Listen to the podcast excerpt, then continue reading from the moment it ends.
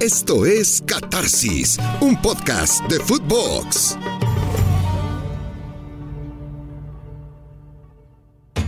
Bienvenidos a Catarsis, bienvenidos una vez más, bienvenidos a este nuevo episodio. Seguimos acumulando semanas en nuestro podcast de su mano, juntos en este recorrido y llegando ya al episodio número 7 siete capítulos de catarsis en este camino de Footbox rumbo a la Copa del Mundo. Una semana en la que llegamos anticipadamente a los 100 días para que arranque la Copa del Mundo. De pronto faltaban 105 días y nos dijeron va a cambiar. Y luego el rumor, la especulación, la conjetura fue tomando fuerza hasta que faltando 103, 102 días dijeron, no, ya falta uno menos. Y cuando todo el mundo pensaba que los 100 días se conmemorarían el sábado, el día sábado 13 de agosto. Se adelantaron los 100 días al viernes 12 de agosto porque cambiaron una medida sin precedentes para tiempos contemporáneos, la inauguración del Mundial. Esto me lleva a mí a una conclusión muy relevante y a un planteamiento que me parece importante. Cuando venían los Olímpicos de verano de Beijing 2008, había una frase de Bill Clinton que en el Comité Olímpico Internacional decían cómo no la escuchamos antes. La frase de Clinton, que había sido presidente de Estados Unidos mientras China crecía como ninguna nación, era, es muy difícil decir que no a China. Y ahora con qué se va encontrando la FIFA, con que es muy difícil decir que no a Qatar. Por decirlo en términos coloquiales, Qatar hace lo que quiere. Qatar hace lo que quiere. Una sede mundialista que se cambie de fecha. Ya ha habido sedes mundialistas del sur del mundo que cuando tenemos en junio y julio el verano en el norte por encima del Ecuador, ellos tienen el invierno. Y así tuvo su mundial. Sudáfrica, recuerdo cómo nos congelábamos en Polokwane, donde México venció a Francia en aquel mundial. Brasil, sobre todo en su parte más baja, en Porto Alegre, sí hacía frito durante aquella Copa del Mundo, el sur del mundo. Y Australia quería el mundial y Australia siempre dijo, si lo hago lo tendré que hacer, evidentemente, cuando es mi invierno en junio, julio, que es cuando corresponde. Y Qatar hizo lo que quiso, porque la comisión inspectora de la FIFA solamente había encontrado una de las sedes candidatas a quedarse con el Mundial 2022 con factores de riesgo. ¿Cuál cree usted que era esa sede? Entre Japón, Corea del Sur, Estados Unidos, Australia y Qatar. Qatar. La única con factores de alto riesgo se quedó el Mundial. Y uno de los factores de riesgo era el clima. Pero cuando votaron, en las instalaciones de la FIFA. En 2010 no vieron ese reporte. No se les ocurrió revisar el clima en el Golfo, en el desierto, durante junio-julio. Les bastó con que Qatar dijera, el Mundial tendrá estadios climatizados, como si con eso bastara. Los 90 minutos de partido son lo de menos. Las colas para entrar, las masas que cantan, las masas que se trasladan, las largas caminatas para ir al hotel, al estadio, a 48 grados eso sí es peligroso. Y ahí no hay climatización. No importa lo moderno que sea el país, a menos que sea un enorme domo. Ahí no hay climatización. Y Qatar decía, vamos a climatizar estadios y con eso la FIFA lo quiso creer y lo quiso comprar. Primera regla, que Qatar movió como quiso o hizo que la FIFA moviera, porque para que Qatar haga lo que quiere, la FIFA lo tiene que autorizar. Segunda regla de máxima relevancia. Cuando venía la Copa del Mundo de Brasil 2014, en Brasil está estipulado que no se puede servir cerveza en los espectáculos deportivos en un afán de protección civil, de evitar disturbios, agresividad, control de masas. No es mi asunto determinar si está bien o está mal, es la regulación brasileña. Cuando venía la Copa del Mundo, se instauró y promulgó con mucha polémica la denominada Ley Geral da Copa, la ley general del Mundial hacía que por un mes se hicieran excepciones al reglamento brasileño y sí se vendiera cerveza en los estadios durante el Mundial. Pues, ¿qué cree usted? En Qatar, no. Otra que Qatar hizo lo que quiso. Y seguimos con otra, que ha sido la inauguración. ¿Por qué se mueve esta inauguración? En origen, se pretendía que Qatar abriera el Mundial de noche para todo un show de pirotecnia, fuegos artificiales, que deseaba la familia real y los organizadores.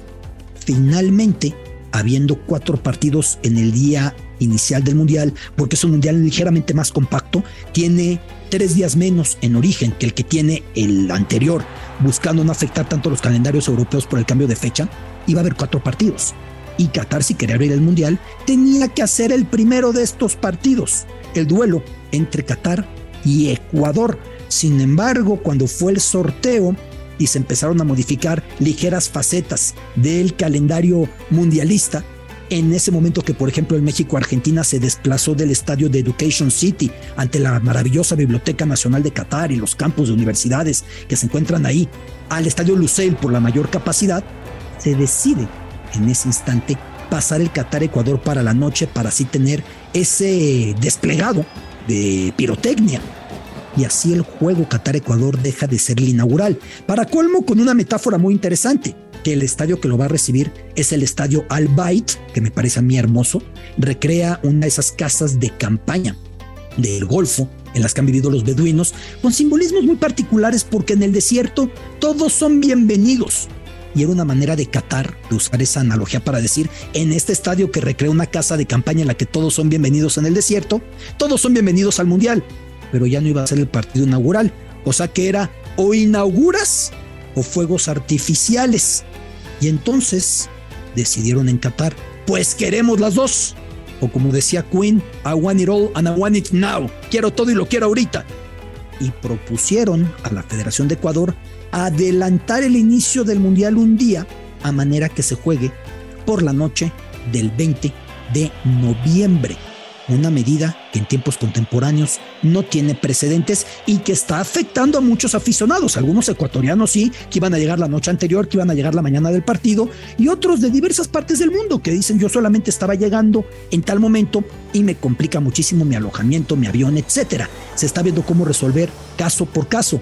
Si la última final de la Champions en París empezó con más de una hora de demora, ahora la inauguración del Mundial empezará un día antes y un único precedente el Mundial de Uruguay 1930, en su póster, usted puede leer que dice del 15 de julio al 15 de agosto.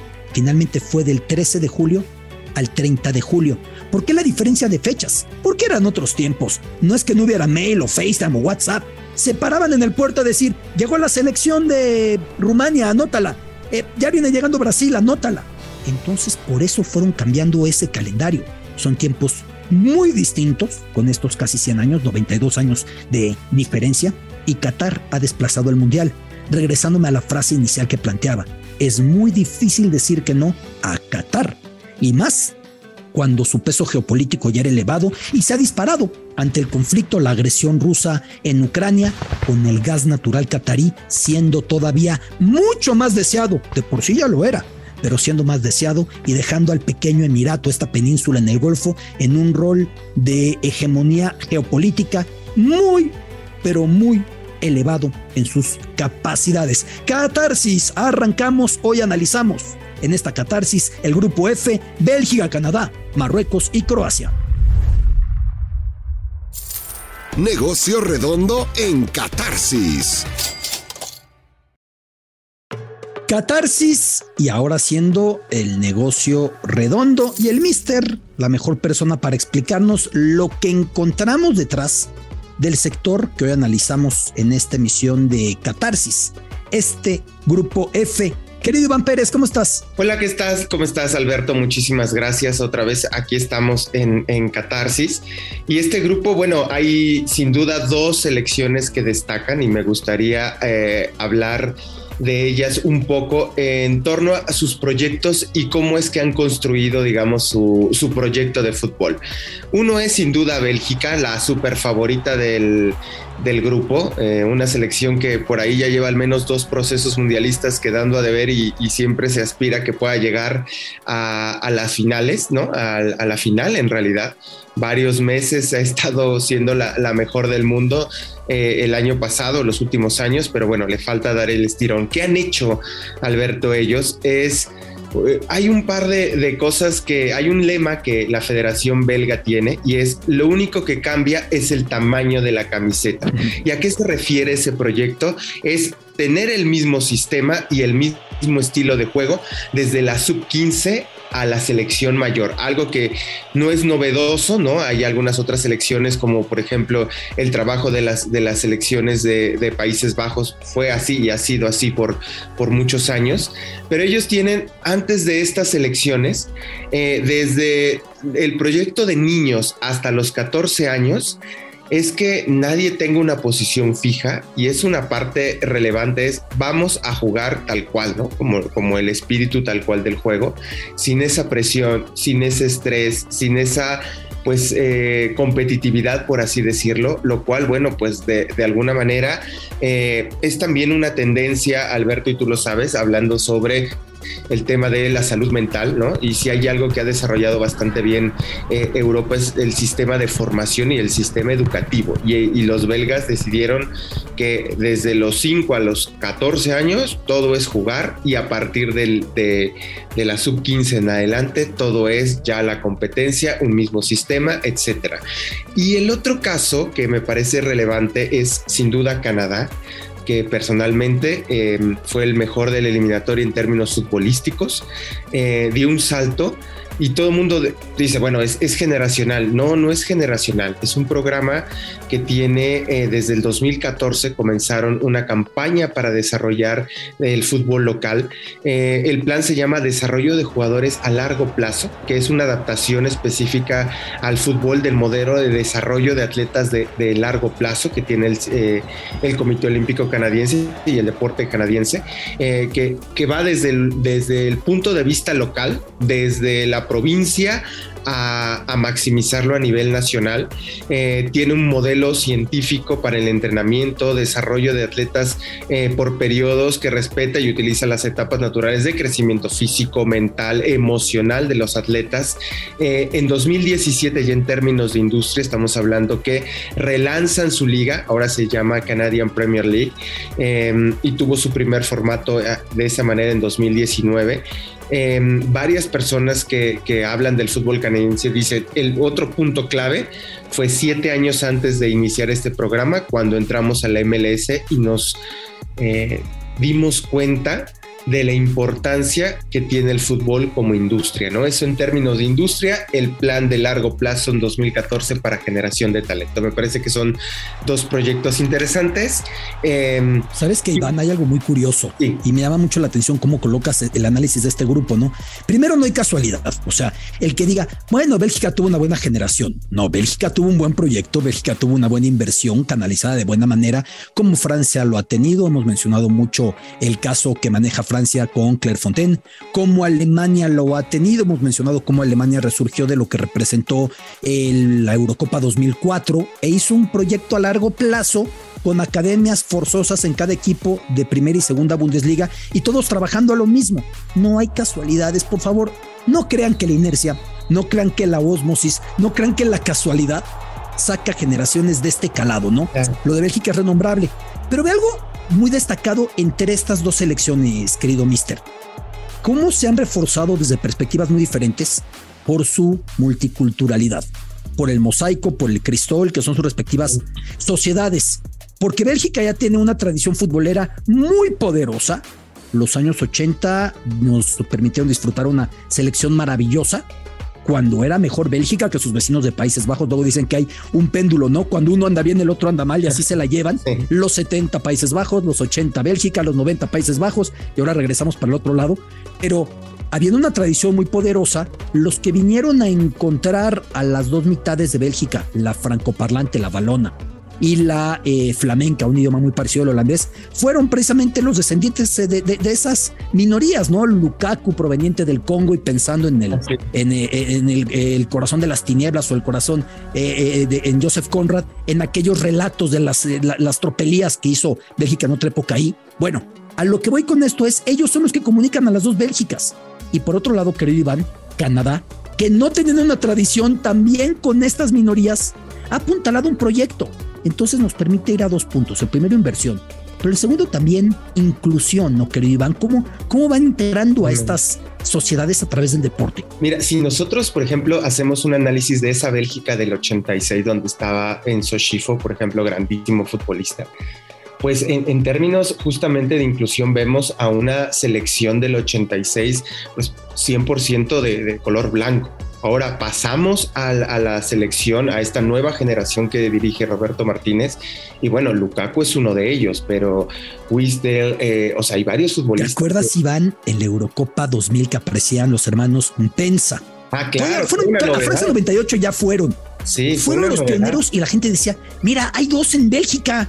Estoy hablando de, fines de los 90, no de la prehistoria, no del paleolítico para que entendamos cómo ha sido este proceso. ¿no? Hoy no concebimos una Bélgica sin esa diversidad. Disculpa, mister. Sí, igual Canadá. O sea, si uno refiere a, la selección canadiense del 86, también 100% blanca. O bueno, aquella rivalidad que tuvo con México para, el, para la clasificación del Mundial de Estados Unidos solo había, me acuerdo, un futbolista de color y era el delantero más alto, Bumburi, me acuerdo. Que, Bumburi, nos hizo gol, ¿no? Nos hizo gol, claro, pero fue en su momento como un, jugador temible, como si fuera cristiano, le temíamos, porque esa eliminatoria fue muy, muy difícil. Y hoy también ves a, a una selección canadiense multicultural en todos los sentidos.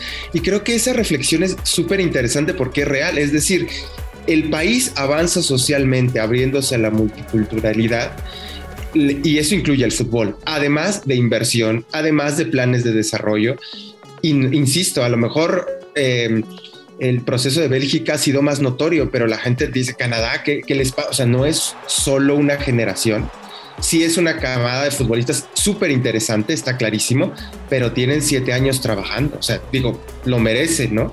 Eh, han sido una, una, selección inclusiva, o sea, es decir, han hecho y han caminado para construir económicamente, socialmente, deportivamente, científicamente, eh, mentalmente o psicológicamente para estar donde están, ¿no? Y, digo, y no, como dices, no son gran, este, ¿cómo se dice? Granitos de oro y que te encuentras por ahí, ¿no? Eh, y, además explicar, la gente va a decir, oye, sí, pero no todo es perfecto en Bélgica. Claro que no todo es perfecto en Bélgica. De hecho, en el mismo Bruselas hay un suburbio llamado Molenbeek que por mucho tiempo fue visto, como la semilla del yihadismo, del extremismo, porque muchos descendientes de esos inmigrantes no encuentran la misma posibilidad de desarrollo que el resto de los ciudadanos belgas o del resto de, las, de la gente que nace ahí. Esto no es perfecto. Simplemente el fútbol puede beneficiarse y puede beneficiar de vuelta a la sociedad. A ver, querido mister, como solamente tú lo sabes hacer, si el dinero fuera el que hablara y nos olvidamos de patear la pelota de qué manera quedaría este grupo F con Bélgica, Canadá,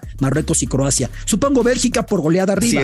¿Croacia muy claro en segundo lugar o cómo está? Sí, muy claro en segundo lugar. Croacia, eh, a ver, en términos de, de, valor de plantilla en millones de dólares, Bélgica 462, Croacia 370 millones de dólares. ¿Tan lejos Bélgica de Inglaterra? Sí, así Puede ser, caramba. no intentes este, entender el dinero, Alberto. A veces así, así son los caprichos. De... Te interrumpí, hermano. Entonces, este, eh, Croacia con cuánto, perdón? Eh, Croacia con 370 millones de euros. Eh, después Marruecos 246 y Canadá 230 millones de euros de dólares. Eso ¿El dinero va a mandar o cómo van a calificar según tú? Me parece que, híjole, la verdad es que bueno, yo veo a Bélgica eh, clasificando y, a veces, a veces tengo miedo de que Bélgica sea el gran fracaso de selecciones, ¿no? Siempre hay un gran fracaso. Eh, en, el mundial, siempre, ¿no? Entonces yo creo que esperemos que no. Bueno, Bélgica parece que, que, personalmente creo que puede ser un candidato a ese fracaso, pero Croacia y Canadá creo que son los otros dos que se van a disputar el boleto. O sea, a mí me parece clarísimo que en teoría Canadá, digo, Croacia debería de pasar, pero el fútbol que le hemos visto a Canadá me parece eh, que le da para competir a, un nivel al menos de fase de grupos. Fíjate, querido Iván, yo creo que Canadá va a quedar fuera a la primera de cambio. Incluso en cuarto lugar de grupo, ¿eh? Es una sensación que yo tengo.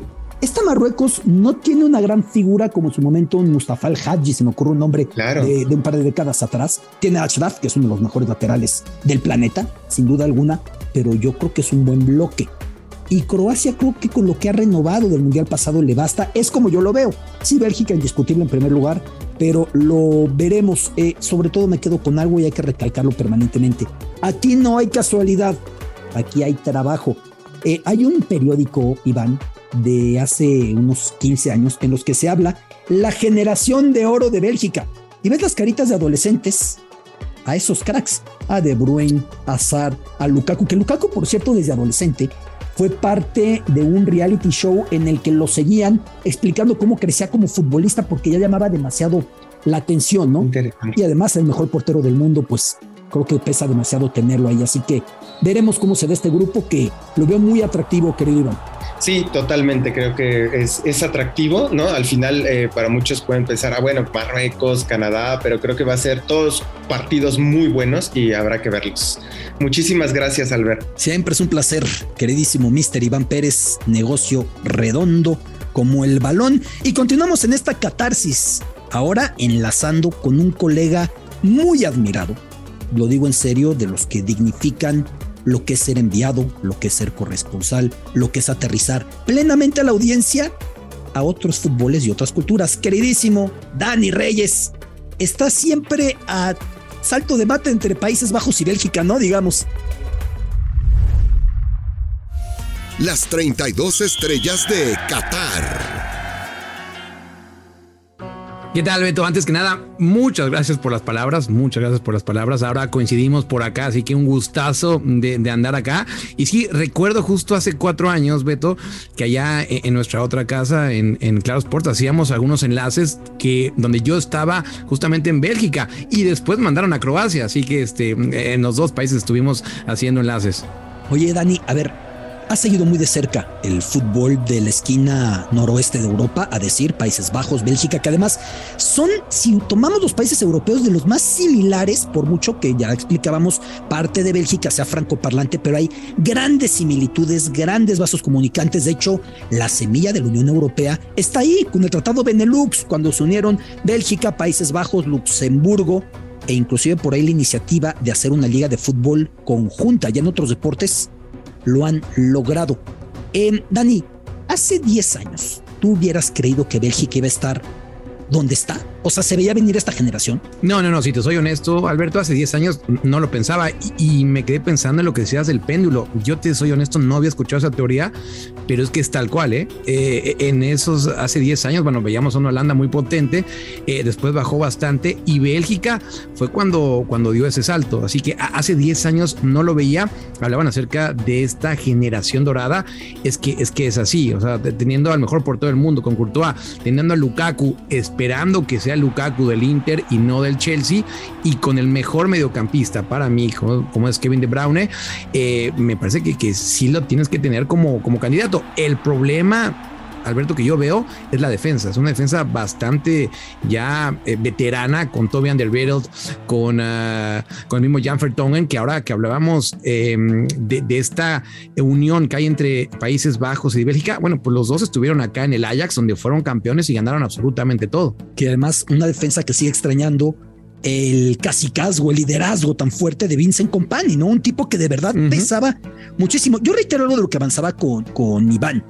En la selección de Bélgica, como en la nación belga, es común que no se entiendan los habitantes de las dos porciones. O sea, un flamenco normalmente no habla francés. Un balón normalmente no habla flamenco. Hablan inglés todos porque es un país evidentemente con niveles de educación muy especiales. Y entonces en la selección de Bélgica yo recuerdo coberturas en las que me llamaba la atención que se hablaban en inglés. y de repente llegan los Compani, los Lukaku, que teniendo que aprender idiomas porque el inmigrante tiene que aprender más que los demás porque parte no de piso parejo, son los que se convirtieron en traductores porque hablan los dos idiomas y además su idioma de África y además inglés son de verdad políglotas. Esa es una Bélgica muy curiosa, por cierto, en el tenis, Dani, el caso de Kim Kleisters y Justine Nan. Eran dos de las mejores tenistas del mundo, pero no se llevaban porque Justine Nan era balona, francoparlante, y Kim Kleisters, evidentemente, era flamenca. Es un país sumamente futbolero. ¿Tú dirías, Dani, que es tan futbolero como Países Bajos o qué diferencia hay en ese sentido? Porque a nivel de clubes, sus Anderlecht y sus Brujas no han alcanzado la gloria ni remotamente de los Ajax, PSV, Feyenoord. Eh, te, soy muy honesto, Alberto. Para mí hay más pasión en Bélgica que en Países Bajos. en los estadios, ¿eh? En los estadios. Em, salvo de Kaut, aquí el estadio del eh, Feyenoord. Eh, me parece que el ambiente que se vive en los estadios belgas es, es mucho mayor que el que se vive en los estadios eh, en los Países Bajos. Eh, me ha tocado ir a ver a los mexicanos que juegan allá y, es una locura. Por ejemplo, el estándar de Lieja, que además pues ya ni siquiera es el estándar de Lieja de hace ya algunos años que, que, que, intentaba por lo menos pelear por la liga, estaba por ahí de media tabla para arriba cuando estaba Guillermo Ochoa y el ambiente que hay, eh, Beto, realmente es increíble. Acá, claro que, que, son muy apasionados, pero me parece que en Bélgica son más latinos en ese, en ese sentido. Y me quedé pensando acerca del idioma que tú decías. Sí, sí, de plano, eh, no hay comunicación. Eh, del de, lado de Balonia, pues tienen sus eh, canales en, en, francés, del lado flamenco, eh, obviamente, y para contarle a la gente, pues es realmente es holandés, neerlandés lo que se habla, con, con diferente acento. Así que es muy difícil que, que, que se lleguen a mezclar. Y lo que decías de Lukaku, es increíble cómo Lukaku habla los dos idiomas sin ningún problema y a eso le sumamos todos los demás que hablan, ¿no? Italiano, inglés y, y español. Eh, y que además cuando hay concentraciones de la selección belga para la prensa suelen poner siempre un futbolista de cada lado para que las dos mitades tengan a quien entrevistar, ¿no? Eh, a ver, Dani, eh. ¿esta selección de Bélgica ya se le hizo tarde? ¿Ya se le pasó el arroz? ¿O todavía está tiempo de rescatarlo? Esa es la gran pregunta y eso, y eso todo el mundo se pregunta en Bélgica, Beto. Es decir, esta generación dorada es el último gran torneo. Eh, hablamos de la defensa, ¿no? Eh, y en la defensa, obviamente, eh, ya se les fue, o sea, ya, ya no dan más. Aquí tengo los, uh, por ejemplo, Toby Anderberg, 32 años, Jan Fertong en 34, Fermal en 35. Uh -huh. Me parece que, que, que, que, sus mejores defensas ya están del otro lado, es decir, no les alcanza para la próxima Eurocopa y mucho menos para el Mundial de México, Canadá y de Estados Unidos. Pero Courtois, por ejemplo, sí, yo creo que no va a tener ningún problema en llegar al próximo mundial. Lukaku, lo mismo, que es el más joven de, de, las grandes estrellas. De Braune, que ya está entrando en los 30 años y como se cuida, yo creo que alcanza a llegar. Pero esa es la percepción que se tiene acá, Beto, que, que este mundial es el último eh, en el prime de estos jugadores, de esta generación, que ellos desde hace ya algunos ocho años, te diría, cada torneo grande, ya sea Eurocopa o Mundial, piensan que pueden ganar. Así que si no es esta, Beto, me parece que Bélgica se puede despedir de ser campeón en algo importante. Y ahora pasaremos también a Croacia un momento más, digo, para que entiendan lo cercano que es Dani, ya explicaba lo de Croacia que él vivió. Cuando yo hice mi libro 20 pelotazos de esperanza, me ayudó a localizar a una gloria de Kosovo, un entrenador de medallistas olímpicos, para que entendamos que Dani también está muy metido en el contexto balcánico del, deporte. Ahora pasamos con Croacia. A ver, Dani, eh, del equipo de Bélgica y la afición belga, ¿Cómo es la relación con el entrenador, con Bobby Martínez, con Roberto Martínez? ¿Se ha deteriorado o son diferentes a nosotros? Porque en México ya le habrían tirado de todo. En Argentina ya lo hubieran corrido. ¿Cómo ha sido la relación con él? Nadie quita que ha hecho un muy buen trabajo, aunque viendo los nombres, algunos dirían, ha faltado algo más y ese algo más se llama un título. Sí, la, a ver, la relación que, hay con la afición y además con la prensa, Beto, eh, con Roberto Martínez es bastante buena. Él sabe manejar muy bien el escenario eh, y sabe, sobre todo, se los ha ganado a través de los años, porque cuando queda un banquillo disponible en cualquier equipo grande de, de Europa, me parece que en los últimos meses ya menos, eh, pero por lo menos te diría hace dos años, Roberto Martínez siempre estaba ahí, ¿no? Sea, se quedaba sin, sin, entrenador el Barça y decían, a ver, Roberto Martínez puede ser que, que, llegue. Eh, Real Madrid, Roberto Martínez. Y Roberto Martínez siempre ha sido muy claro y ha dicho, a ver, yo estoy contento en Bélgica, quiero terminar mi época con Bélgica, así que no, no me voy a mover. Y eso obviamente a la afición le llegó. Eh, y te pongo el ejemplo de Países Bajos cuando Ronald Kuman lo estaba haciendo realmente bien y que parecía que con Kuman en la pasada Eurocopa Países Bajos podía ser campeón con, la, con el plantel que tenía, llegó el Barcelona, le puso el proyecto y dijo, bueno, muchas gracias, ahí nos vemos. Eh, esto no ha hecho eh, Roberto Martínez. Y si a esto le sumamos que ahora tiene como asistente a Thierry Henry, que ya estuvo un rato, que después se fue solo y ahora acaba de regresar, me parece que, que esa combinación es, es muy buena y sí ha hecho clic con la gente. ¿Que le ha faltado ese último paso? Sí, sí, pero no apuntan tanto a Roberto Martínez. ¿eh? Me, me, parece que apuntan más a, a, los jugadores en determinados momentos donde han quedado cortos.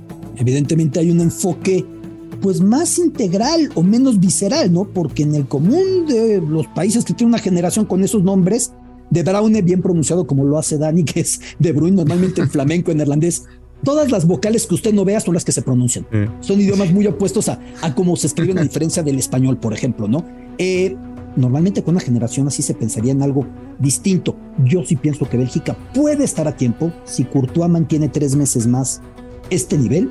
El rival empieza perdiendo el partido aún sin recibir gol. Eh, al ataque, Eden Hazard me suscita dudas, aunque se le ve una actitud revanchista, de recuperación, de reivindicación. Lukaku, como sea, yo pienso que llena la cancha como ningún delantero en el planeta hoy por hoy. Lo que estoy diciendo, ¿eh? llena la cancha, es un tipo que llena la cancha. El pequeño de los Azar ha crecido mucho, Torben Azar, eh, Axel Witzel. Es una generación muy buena de la que dispone la selección de Bélgica. Y luego vamos con Croacia, que en el Mundial 2014 México le echaba fuera de la primera fase e incluso por ahí se jugaba con que había hecho su entrenador Kovacs, que a México le iba a temblar las piernas y termina guardado haciéndolo, pero en el festejo, restregándoselo. Pero un Mundial después, Croacia se metía hasta la final haciendo un torneazo. Esta Croacia es un país de 4 millones de habitantes. Como me dicen, solo Uruguay con una población tan pequeña genera tanto talento. Yo digo, Uruguay y Croacia, vamos, la diferencia es muy cercana, ¿no? Me parece 3 millones contra 4 millones, en menor extensión territorial todavía la de los croatas. Pero, ¿qué tienen los croatas para generar lo que generan no solo en fútbol, Dani, en tantos deportes? Los escuchaba muy atento hace ratito, eh, Beto, cuando hablaban de esta multiculturalidad ¿no? que tenían en Canadá y en, y en, eh, y en Bélgica. Pues en Croacia no, o sea, no, no, realmente no, no, la vemos, ¿no? Y, creo mucho se debe a esta mentalidad eh, balcánica. Eh, y tú me preguntas por, por qué son tan competitivos. Yo, yo creo que va por ahí. O sea, la, mentalidad que también tienen eh, los serbios, que, que, a ver, son países muy pequeños, pero que tienen deportistas tops en todos los deportes. Y eso es bastante complicado.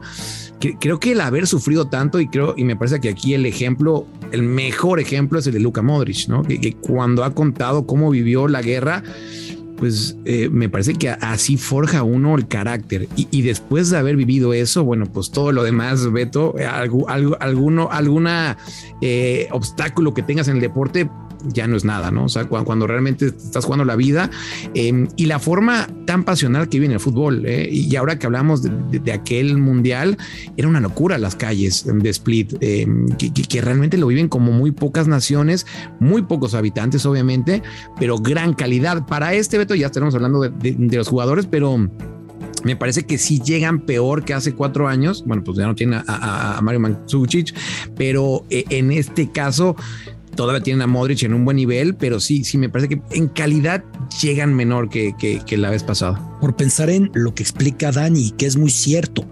En los Balcanes, para ellos, un equipo diverso es el que ya incluye algún serbio-croata o bosnio-croata, uh -huh. ¿no? Por explicar algo que cuando recién se dio la guerra de los Balcanes o las guerras balcánicas en los primeros 90, si había alguien de etnia bosnia y de religión musulmana nacido en Croacia, jugaba para Bosnia. Alguien cristiano ortodoxo de etnia serbia jugaba para Serbia. Reiterando, los croatas son católicos, ahí se diferencian en relación con eh, los serbios y los bosnios. Eh, y hoy por hoy eso va cambiando poco a poco y para ellos eso ya es diversidad, pero es un tema muy antiguo. La Copa del Mundo de Uruguay 1930 fue la selección del recién nacido reino de Yugoslavia, que duraría muy poco ese reino, y no llevó a croatas. Los croatas dijeron, nosotros no le entramos, que vayan los serbios solos, porque con ellos no jugamos. Y en tiempos del régimen de Josip Broz Tito, quien después de la Segunda Guerra Mundial amalgamó ese mosaico imposible, que era eh, Yugoslavia, él fijaba que para que la selección lograra amalgamar o unir al país, tenía que incluir ocho serbios, más de cinco croatas, cuatro bosnios, dos eslovenos, dos montenegrinos, alguien de Macedonia, hoy llamada Macedonia del Norte. A Kosovo ni la mencionaba porque nunca se le cruzó por la cabeza que se le pudiera independizar, no tenía carácter de república, como tampoco Novi Sviat al norte del país en Voivodina, ¿no? Eh, pero Croacia siempre ha tenido y los Balcanes siempre han tenido ese ingrediente sumamente étnico. Y entonces por ahí entendemos que no puede aparecer con todo y que caminas por Croacia y si sí ves inmigrantes uh -huh. y si sí ves gente que llegó a trabajar de África, del mundo árabe, de diversos lugares, pero que en el deporte no se canalice, es algo que contrasta con el resto de Europa, ¿no? Aunque España vaya con un ritmo un tanto más lento que el resto, pero el resto de Europa va en esa inercia, Dani. Sí, sí, sí, sí.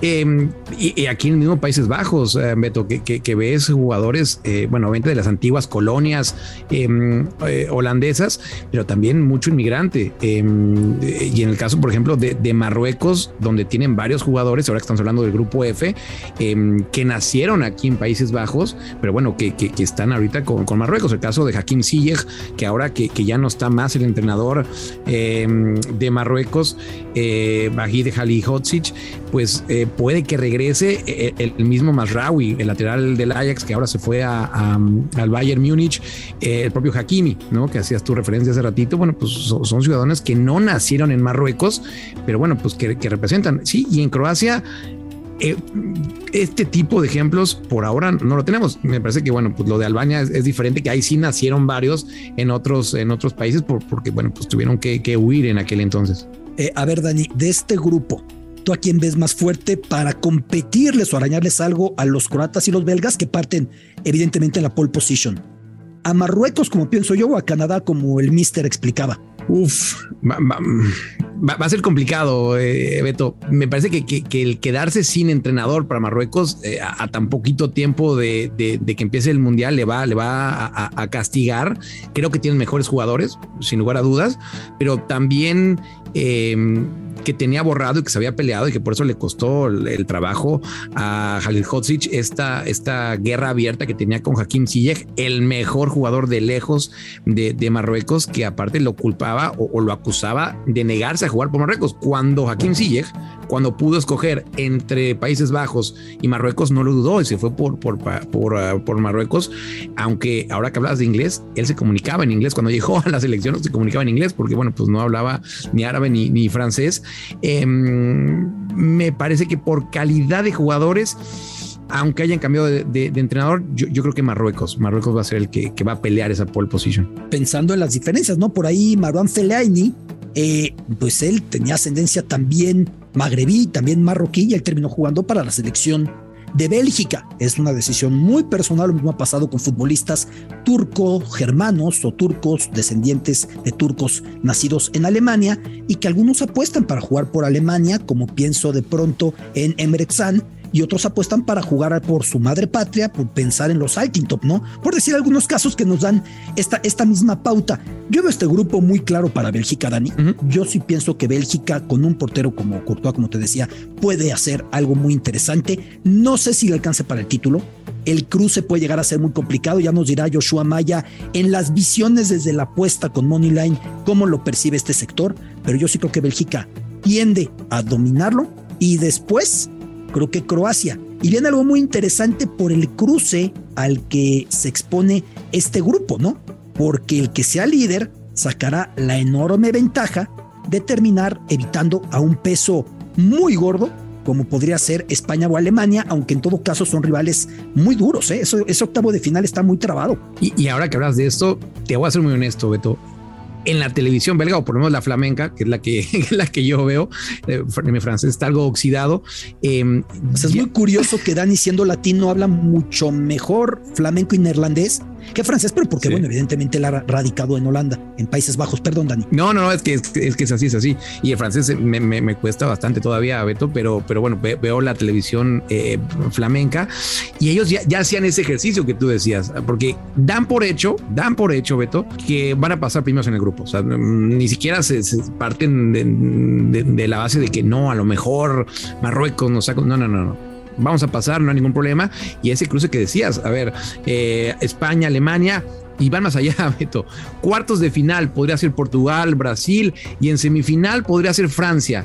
Imagínate hasta dónde están llegando ya los belgas, que a ver si no, no, no, no se equivocan durísimo, pero sí, ellos ya están pensando más en los cruces que en el propio, que, en los partidos de grupo. Que necesitan acordarse que la pasada Eurocopa, de la cual apenas ha transcurrido un año y un poquito más, Italia los echó fuera en cuartos de final, cuando eran candidatos primordiales a la coronación en aquel momento. Ofensivamente, Dani, si no fuera Lukaku, hay más goles en garantía en la recámara de países en la recámara de Bélgica o hay mucha dependencia de lo que él pueda hacer en su sociedad con Kevin. Mira, eh, en la delantera, si no es eh, Lukaku, es, donde me parece que, están un poquito em, más, ah, más flojos. A ver, puede jugar Bachuagi, seguro. Eh, Benteke, que también ha entrado y que, lo ha hecho bien, pero la diferencia es enorme. Y nos vamos por el otro, Beto. Dries Mertens, eh, goleador histórico de la, del Napoli, que se acaba de ir, se fue a, me parece que a, Turquía, si no estoy mal. Sí, a, Galatasaray, sí.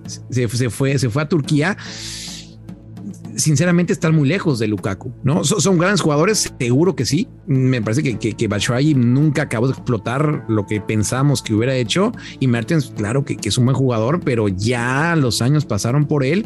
Así que necesitan que Lukaku esté bien. Si Lukaku por algo, Beto, se lesiona o llega al nivel que vimos en este último año con, ah, con el Chelsea, la van a sufrir. Si llega con el nivel del Inter, sí, tiene que ser de los candidatos, sí o sí. Además, Dries Mertens, pues ya tiene 35 años, ¿no? Y por ahí otro nombre que viene a la mente, Divock Origi, que en el Liverpool fue un nombre amuleto, entraba, hacía gol, le resolvía algo, pero me da la sensación de que con esos nombres no alcanzas a reemplazar lo que implica un atacante de época como lo es Romelu Lukaku. Entonces, Dani, primer lugar Bélgica. Sí, sí, sí, me parece que sí. Y aparte, eh, cierran el último partido contra Croacia. Entonces, yo creo que ese va a ser el partido donde se va a decidir el primer lugar. Y ya, pues ya te dije que para mí Bélgica, Croacia, segundo, segundo lugar. Perfectamente, pues con todo lo que tiene de visión, con una cercanía absoluta a la cultura, a la sociedad, al deporte, a la selección del Reino de Bélgica. Dani Reyes,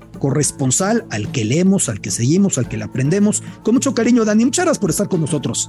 Muchas gracias, Beto, por, por la invitación y cuando quieras, y te lo repito ahí de corazón, muchas gracias por las ah, palabras. Al contrario, Daniel Reyes, gran periodista con la visión desde la esquina noroeste de Europa, desde Bélgica, desde Países Bajos, y con todo el panorama que nos dio, me interesa escuchar qué va a venir a destrozar Joshua Maya, qué va a venir a destrozar Moneyline Place of the Week, porque ahora me va a decir, Bélgica no trae nada, y es capaz de todo. Querido Josh, te mando un abrazo, perdón la presentación. Si lo que buscas es un fin de semana lleno de acción, humor y música espectacular, Cinépolis es la opción ideal. No esperes más y compra tus boletos en la app de Cinépolis o entra a cinépolis.com. Ganando en Qatar. ¿Cómo estás, mi querido Beto? Eh, gusto saludarte. Interesante lo que platicaban, sin duda alguna. Este, ¿Te convenció de algo Dani Reyes para mover tus apuestas? Eh, no, la verdad no. No, no, ok. la verdad no. En el tema, en el tema de Bélgica coincido absolutamente. Este, me parece que, claramente se debe llegar al grupo. Tú también lo ves, lo ves así. Eh, no creo que sea ningún problema. Incluso la paga, la paga por ganar el grupo me parece bastante buena, es menos 189. Repetimos. ya, esta zona buena. Sí, repetimos qué quiere decir apostar 189 para ganar 100. No está muy castigada como hubiéramos pensado, porque yo sí creo que Bélgica va a ganar el grupo tranquilamente. Incluso si me apuras, me atrevo a decir que, que 9, 9 de 9, ¿no? Con 9 puntos de 9. Eh, sí, el tema del delantero es, es una interrogante, pero sabemos la capacidad que tiene De Bruyne también para, para generar gol él, ¿no? Sin ser un, un 9 clavado. Entonces, a mí me, me, encanta esa apuesta, que Bélgica gane el grupo. Antes de irnos a donde te voy a sorprender, te voy a decir cómo están los momios de las cuatro selecciones de este grupo para ganar el Mundial. A ver. Bélgica paga más 1400 por ganar el Mundial se me haría una buena apuesta si no fuera por el camino que tiene Bélgica para llegar hasta la final de la Copa del Mundo. Ya lo decía Dani, primero es España o Alemania, después es Portugal o Brasil, después es Francia es un camino durísimo. No, o sea, es que no hay descanso. es, muy curioso, ¿no? O sea, los que nos basta con llegar octavos, vemos nuestro grupo. Correcto. Los que buscan el título mundial ven, camino. ven ese camino, aunque por supuesto en los mundiales luego de repente hay un ábrete sésamo y bíblicamente se abren las aguas y te empiezan a tocar rivales accesibles. Como le pasó, a, como le pasó a Uruguay en, en 2010, ¿no? Exactamente. Se, le, abrió hasta semifinales que pierde que pierde contra Países Bajos ahora, en ese entonces era Holanda, se le abrió el camino fantásticamente y pudo haber llegado a la final Uruguay, ¿no? De tener un mejor partido en la, en la semifinal, pero sí. Sí, pero el papel lo que nos dice es que para Bélgica está muy complicado y quizá por eso la cuota está tan interesante para que sea campeón. Correcto, correcto. Por esa razón no le apostaría porque veo un camino durísimo y la segunda razón es porque Bélgica ha sido, lo hemos tomado como candidato desde 2018 en la Eurocopa pasada y se queda en el camino. No, no ha demostrado poder dar ese paso para ya tomarlo como una selección seria para ganar el Mundial. Croacia paga más 4.900, que pues, es el subcampeón a final de cuentas. 4.900 Croacia. Y me llama muchísimo la atención el momio de Canadá. Canadá paga más 15.900. La diferencia de Canadá con México es de mil. O sea, México paga más 14.900, Canadá paga más 15.900. Me llama mucho la atención porque Canadá es su segunda participación. Desde 1986 en México no participaba una selección que nadie la toma en cuenta y está casi casi a la par de México. Así lo ven las casas de apuestas. Finalmente Marruecos es el menos favorecido a, a ganar el mundial en este grupo paga más 20.900. Eh, yo no, en este grupo no voy a apostar a ninguno de estos cuatro a que ganan la Copa del Mundo. Mis mejores apuestas para este grupo es la primera, que Bélgica gana el grupo, menos 189. Hay una segunda apuesta que no me agrada tanto, pero sí vale la pena considerarlo. Es que Bélgica alcanza por lo menos los cuartos de final.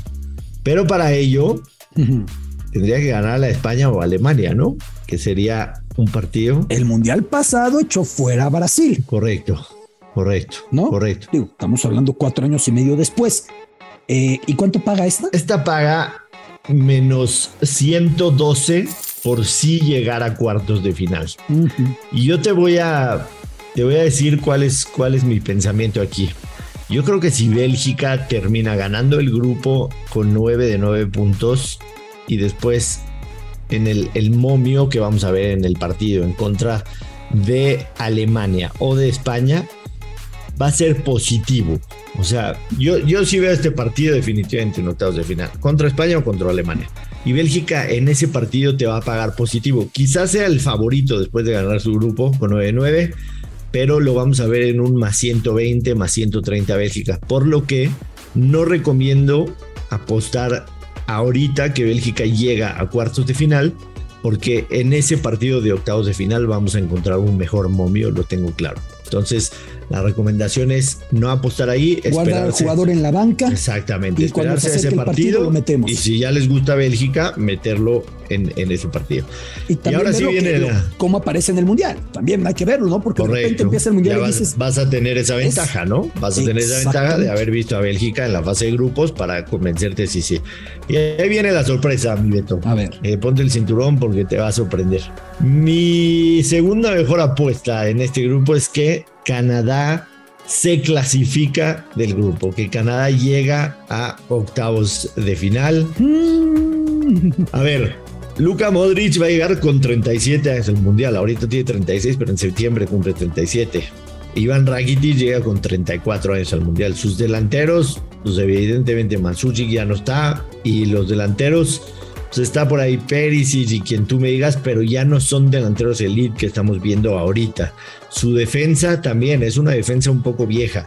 Yo creo, yo creo que el Mundial del 2014 era cuando se estaba fraguando esta gran Croacia, aunque México les metió un baile en 2014, para mí uno de los mejores partidos de la selección mexicana en la historia, en contra de ese Croacia en 2014 y, esperaba más y se termina fraguando en 2018. Para mí este, este Croacia llega ya muy vieja a este mundial, al 2022, y Canadá tiene una virtud que es el, digamos, la criptonita para este Croacia y tiene una velocidad impresionante en todas sus líneas, ¿no? En la lateral, en la media, los delanteros son rapidísimos y de esa manera yo creo que Canadá puede ya sea ganarle a Croacia o empatarle y, me queda claro que Canadá tiene posibilidades en este grupo de avanzar. esa apuesta paga más 260, más 260 porque Canadá avanza el grupo y yo me la voy a jugar, me la voy a jugar a que Canadá avanza en este grupo. Evidentemente creo que se quedan en octavos de final, tocará España o Alemania y, será un, fantástico resultado, ¿no? Si, si se logra dar para la selección canadiense, pensando en 2026, una primera participación en tantos años.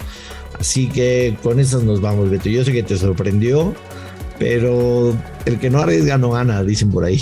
No, no, y tú sabes de esto. Yo sigo terco, Josh, con que Canadá va a quedar en el sótano del grupo. Yo sigo terco en esa. A Marruecos le veo más de lo que muchos le ven.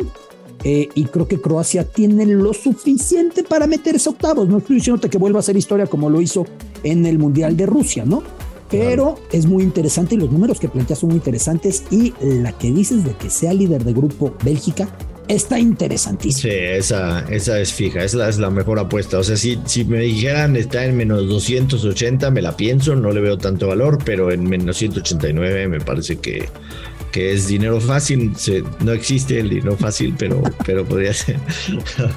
La nueva sección de Yoshua Maya en Footbox puede ser dinero fácil. Dinero fácil, dinero fácil. Oye, Josh, te agradezco muchísimo. Como siempre, es un placer. Gracias a ti, Beto. Contigo. Nos vemos la próxima semana con el siguiente grupo. Un placer estar contigo. Place of the Week y su Money Line aquí en esta catarsis. Qatar Fácil una colaboración de la Embajada de Qatar en México y Medio Tiempo, aquí en Catarsis. Y en este recorrido de catarsis no estaremos completos si no hacemos Qatar fácil, si no hacemos fácil al acercarnos a Qatar. Y para tales fines, un gran podcast que han desarrollado la Embajada del Emirato de Qatar en México y medio tiempo Qatar fácil. Y hoy contamos con Abud Onji, quien encabeza, quien es director de comunicaciones de la Embajada de Qatar en nuestro país. Abud, un gran abrazo, ¿cómo estás? Bien, bien, Alberto, muchas gracias a ti, a todo el equipo de Catarsis. También creo que esta colaboración está ayudando a, todos nosotros a llegar a mucho más escuchantes y sobre todo entendiendo a Bud lo importante que es orientar Exactamente. a la afición que quiere ir y el que no quiere ir que entienda mejor sin prejuicios. Abud, decíamos de entrada en este podcast, en esta emisión, la circunstancia que se ha dado con el cambio de fecha, el adelanto de un día. Explicaba yo los precedentes, lo que se iba en Qatar, etcétera. ¿Hay algo logístico que esté complicando? Porque tú en la embajada recibes el rebote de todo. Exactamente, mira, eh, hablando de forma transparente y clara, eh, creo que eso, lo que tú acabas de mencionar también, pues no tiene antecedentes, ¿no? Y hablando de, de, todos sus preparativos que tiene Qatar, los sistemas que está usando, pues eso prácticamente generó una brecha eh, difícil porque la gente está comunicándose a la embajada ya teniendo sus hospedajes, ya teniendo sus boletos, ya teniendo su Haya Card, ya tienen todo cerrado el sistema no les está permitiendo cambiar el alojamiento, no les está permitiendo volver a agregar un día más, por ejemplo, al alojamiento que ellos tienen. Y ese es el problema en la Haya Card, ¿no? Porque ya eh, la Haya Card te da cierta estancia en el país de una fecha a otra fecha. Y cuando tú quieres cambiar, pues ya no te permite el sistema. Entonces, la solución que nosotros estamos ofreciendo, que es una solución con base a la lógica nada más, porque repito, el sistema no está, o sea, el logaritmo no está preparado para ese tipo de, de, cambios de fecha. Entonces, la solución que estamos ofreciendo es simplemente dar de baja la tarjeta Haya y hacer todo de nuevo. No pasa nada, que no se espanten. No, que no se espanten, pero creo que... Es importante porque muchos van a decir, no, hombre, si la doy de baja me van a fichar y ya no voy a entrar. No, no, no, no. Den de baja y vuelvan a hacer su trámite, es lo que les explica Bud. Dejarlo muy claro. Si en Rusia 2018 nada se hacía sin la Fan ID, que fungía como identificación, acceso al estadio, visa, en la Copa del Mundo de Qatar es Jaya, que además es un juego de palabras con la expresión vida y con la expresión venga o vamos o adelante, que también aparece en el himno de la Copa del Mundo, querido Abud. Eh, y esta tarjeta Jaya es imprescindible. ¿eh? No piensen me espero. Necesitan tarjeta Jaya para subirse al avión y para acceder a Qatar. Exactamente. Entonces hicieron planes. No van a subir al avión, exactamente. No van a subir al avión en la última escala sin la tarjeta Jaya. Y lamentablemente ni la Embajada de Qatar, ni la Embajada de México, ni ambos gobiernos les van a poder ayudar si ustedes en la escala empiezan a marcar a las embajadas para decirles, es que ya nos, no nos dejaron subir al avión, pues no los van a dejar sin la tarjeta. Es muy importante y es lamentable, pero es triste también, pero es también justo decirlo, en ese momento no los vamos a poder ayudar. y, como yo he dicho cada que hablamos de Qatar, estimado Abud, ya después ustedes digan, es que es ridículo que me pidan, es que me hicieron, pero si quieren entrar, no hagan discusiones porque no van a entrar, no van a subir al avión siquiera, van a perder mucho dinero, van a perder mucha ilusión, van a perder un sueño que es ir a una Copa del Mundo y vivirla. Eh, mucha gente nos sigue en Ecuador, aprovecho para mandarles un gran abrazo, eh, recomendarles que se comuniquen también con la Embajada de Qatar eh, en Ecuador para que estén cerca si tienen problemas con sus boletos o lo que sea. Pero lo de la Hayakar ya explicó a Bud Onji, den de baja la anterior y hagan una nueva en caso de que sus fechas y planes hayan cambiado. Si ustedes no les modifican nada al cambio del partido y van a llegar dos días antes o no están para el partido inaugural Qatar-Ecuador, pues entonces hagan caso omiso a esto, pero sí tengan muy en mente que la Haya Card es más importante que, bueno, es tan importante como empacar su pasaporte. Así se los pongo. Sí, es la visa, es la visa para entrar. Y no se hace llegando. Que no digan, no, llegando, hombre, ahí le digo. No, no, no, no, no se hace llegando, ¿no? Exactamente. Y es fácil, ¿no? Me decía mi hermano, al que le mando un saludo, que, que, la sacó de volada la tarjeta, que no fue complicado porque ya tiene su alojamiento y porque ya tiene sus boletos para los partidos. Simplemente hay que respetar los candados y el sistema. Y sí, es algo muy práctico, muy seguro. Aparte, todo esto va a ayudar mucho en el tema de la seguridad de todos y todos los aficionados. Y otro tema, no sabemos cómo vaya a cambiar la circunstancia del acceso a Qatar en términos de COVID, en términos sanitarios. A este momento la regulación lo que marca es, es necesario tener las dos tomas de la vacuna, ¿sí? Las dos dosis de la vacuna, con al menos una antigüedad de nueve meses. Y el booster con al menos una antigüedad de un año. Si tiene las dos tomas de la vacuna, no me diga, oye, pero el booster, no, no, no, no. Si ya tiene el booster, olvídese usted de las fechas de la vacuna, ya tiene la tercera de estas dosis entonces es como se plantea hoy por hoy. Otra variante es probar con documentos, no, no, no solamente con la carta de la secundaria, que tuvieron COVID recientemente. Son datos relevantes, esto puede cambiar. La Haya Card no va a cambiar, Abu. Así es, así es, así es. Esperamos que se relajen más las medidas del COVID. Esperamos que no haya rebrotes por alguna nueva variante, pero si no, las cosas espero que van a ser más fáciles también la buena noticia que dio nuestro secretario de Relaciones Exteriores hace unos meses que van a poner en el aeropuerto eh, vacunas gratis para las personas que no están vacunadas. Todavía no se confirma porque, saben, es tema de negociar con proveedores de vacunas, ya estamos hablando de empresas privadas, pero por ahí van las cosas. Mi recomendación es que no se esperen, yo no soy su doctor. No. porque de repente dicen, te la ponemos, pero te me encierras una semana. Exactamente. No van al mundial a encerrarse, no se compliquen la vida. Ya también los antivacunas con los que yo jamás podré coincidir, la Tierra es redonda, no, no es plana, en los que niegan la ciencia, ya sabrán si quieren ir al mundial o no pero la exigencia es ir de esta manera. Ir preparados. Con la cuestión sanitaria actualizaremos si hay cambio con la cuestión de la Jaya, pues no hay nada que actualizar. Si van al mundial, requieren su tarjeta Jaya, su fan ID. Querido Abud, es un privilegio siempre saludarte. Gracias, Alberto. Gracias, muchas gracias por todo. Abud Onji de la Embajada de Qatar, Qatar Fácil. Y con eso nos encaminamos al final de esta emisión. Una emisión en la que hemos podido acercarnos al grupo Bélgica, Canadá, Marruecos, Croacia. Reitero, yo veo a Bélgica ganando el grupo. Yo sí veo a los croatas en segundo lugar, aunque por ahí ya tuvimos nuestra bonita discusión y argumentada por parte de Joshua Maya. Así se dice en árabe. Y antes de despedir, como tiene que ser, nuestra clasecita de árabe, que además a Budonji le va a interesar porque compartimos esa procedencia siria, libanesa. Se dice diferente yo quiero en Qatar. Que entre los árabes del norte, los árabes del norte que son los sirios, los libaneses. Allá normalmente se diría Anabidi o Anabadi. Ana es yo, Bidi, Badi, depende de la pronunciación, porque las vocales se pronuncian un tanto distinto. Eh, es yo quiero.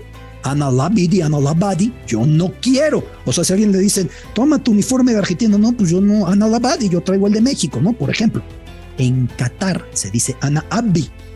No se dice Bidi o Badi, se dice Ana Abdi. Y para negar se dice Mabi, Ana Mabi. Es curioso, en Qatar, caminando por la cornilla, en algún momento se me salió decir Ana eh, Bidi y me entendieron perfectamente. Pero la manera en la que ellos lo hablan es distinto. ¿Acaso es como cambian las conjugaciones entre argentinos, mexicanos, españoles? ¿Acaso es como si en Argentina decimos tú en vez de vos o en España decimos ustedes en vez de vosotros? Normalmente nos entenderán, pero es la diferencia para decir yo quiero. Y con esa clasecita de árabe, con esa madraza, la clase de árabe, les mando un gran abrazo. Gracias por su compañía aquí en Footbox en Catarsis. Hasta la próxima semana. Esto fue Catarsis con Alberto Lati, exclusivo de Footbox.